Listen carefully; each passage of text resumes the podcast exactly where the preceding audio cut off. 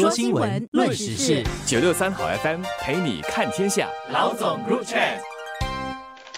你好，我是罗文艳，华文媒体集团营运总编辑。你好，我是吴欣迪，联合早报总编辑。接下来，在职场上因为年龄、性别等其他因素受到歧视的雇员，将能够得到更好的法律保护。新加坡政府在星期五接纳了职场公平劳资政委员会所提出的二十二项防止职场歧视的建议，预计将在明年下半年能立法。委员会是在二零二一年七月由劳资政三方的代表所组成，目的是要探讨加强职场公平的选择，并由人力部长陈诗龙、全国职工总会秘书长黄志明，还有新加坡全国雇主联合会会长叶进国联合领导。政府采纳建议，并且将立法，对于我国要打造一个更为公平和包容的职场，可说是一个重要的里程碑。这是政府所接纳的二十二项防止职场歧视的建议中有两项是新的。第一个是明确的给予职场歧视一个定义，那么第二个是鼓励雇主为常站者呢提供合理的便利，比方说在职场为坐轮椅的员工打造无障碍的空间。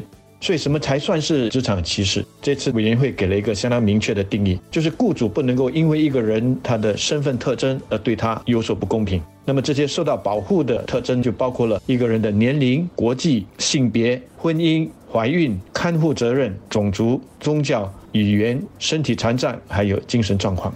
那么，种族、宗教、语言这些特征呢，在我们念新约的时候就已经提到了，我们要不分种族、语言、宗教，所以这些身份特征受到保护，不会有反对的声音。那么年龄啦、国籍啦、性别啦、婚姻啦、身体常在这些，在我们这个越来越重视包容的这个社会里面，大家基本上也都接受了。也就是说，你不能够因为一个人他的年纪大了，或者是他是新加坡人，或者是他是男的，或者是女的，或者是结婚还是未婚等等这些特征，那么在工作上呢，对他们有不公平的待遇。那么比较新的，我觉得是两个概念，一个是连看护责任还有心理健康的情况呢，以后也要受到保护。也就是说，你以后不能够因为雇员他家里有需要照顾的老人、病人还是小孩而歧视他，也不能够因为他过去或者是现在有心理健康的这个问题而歧视他。那么，根据委员会的最终报告，拟议中的立法建议呢，它也涵盖了所有的就业阶段，也就是从招聘一直到工作，一直到结束雇佣关系呢，都受到了影响。比方说，如果雇主在面试的时候就去问求职者是否有心理健康问题啊，这个就不行了。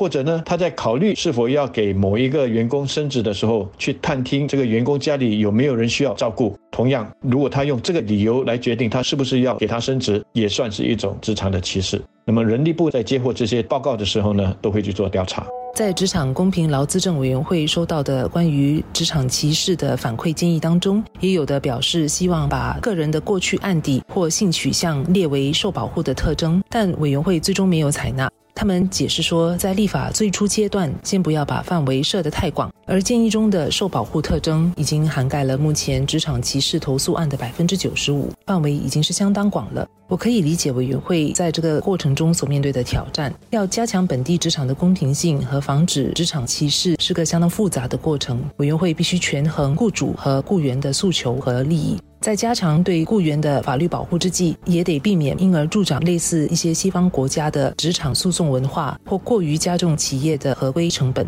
相信多数雇主会认为，这次立法似乎是更倾向于保护雇员。对他们来说，有新的法律，也就是多一层的合规成本，他们是不希望有过多的法律约束的。我想委员会也考虑到了企业的顾虑和难处。因此，没有在一开始就要一步到位的把所有的企业或所有的雇员都纳入新的立法。委员会也决定在立法初期，让雇员少过二十五人的小公司豁免受约束，在五年内再检讨是否给予豁免。所以在立法初期所将涵盖的雇员也不是百分之百，却也涵盖了本地四分之三的员工。按照计划，人力部预计会在二零二四年的下半年推展立法的这个进程。过去呢，我们只是有一些劳资政三方的指导原则来确保职场的公平性。现在呢是有一个比较明确的立法了，这个在新加坡还真是前所未有的。所以劳资政三方呢都比较谨慎，也要设法的权衡各方的利益，这个可以理解。因为如果太过冒进的话，难免呢就会有一方会觉得自己的利益受到了太大的伤害，那么就会去设法阻止这个进程，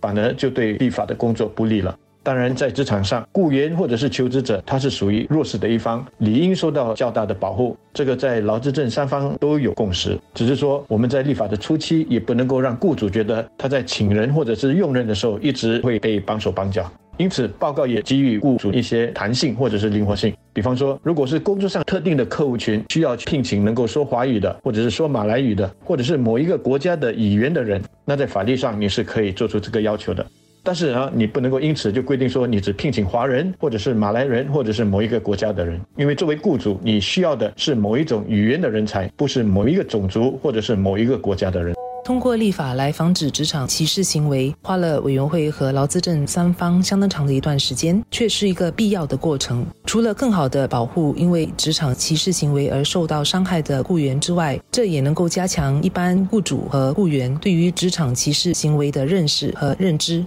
有时候，我们无论是身为雇员或雇主，都不知道在聘用或面试人员的一些想法和偏见，其实已经是构成歧视行为了。例如，把应征者的年龄当作不聘用的原因，或者是当我们知道一位年轻有为的女执行员要生育而不让她升职，或者是不为新手母亲在办公室提供适当的哺乳室等等。与其消极的把新的立法当成额外的人力资源成本，或者是当做只是人力资源部的问题，企业和雇主不如借这个机会改善雇佣和聘用员工的流程，甚至是企业文化，借机教育公司上下的雇员，还有肩负管理团队职责的员工，哪些是歧视行为？如果遇到了，要如何处理？公司又设立了哪些保护员工的机制等等？借此可以加强公司公平职场的文化和氛围。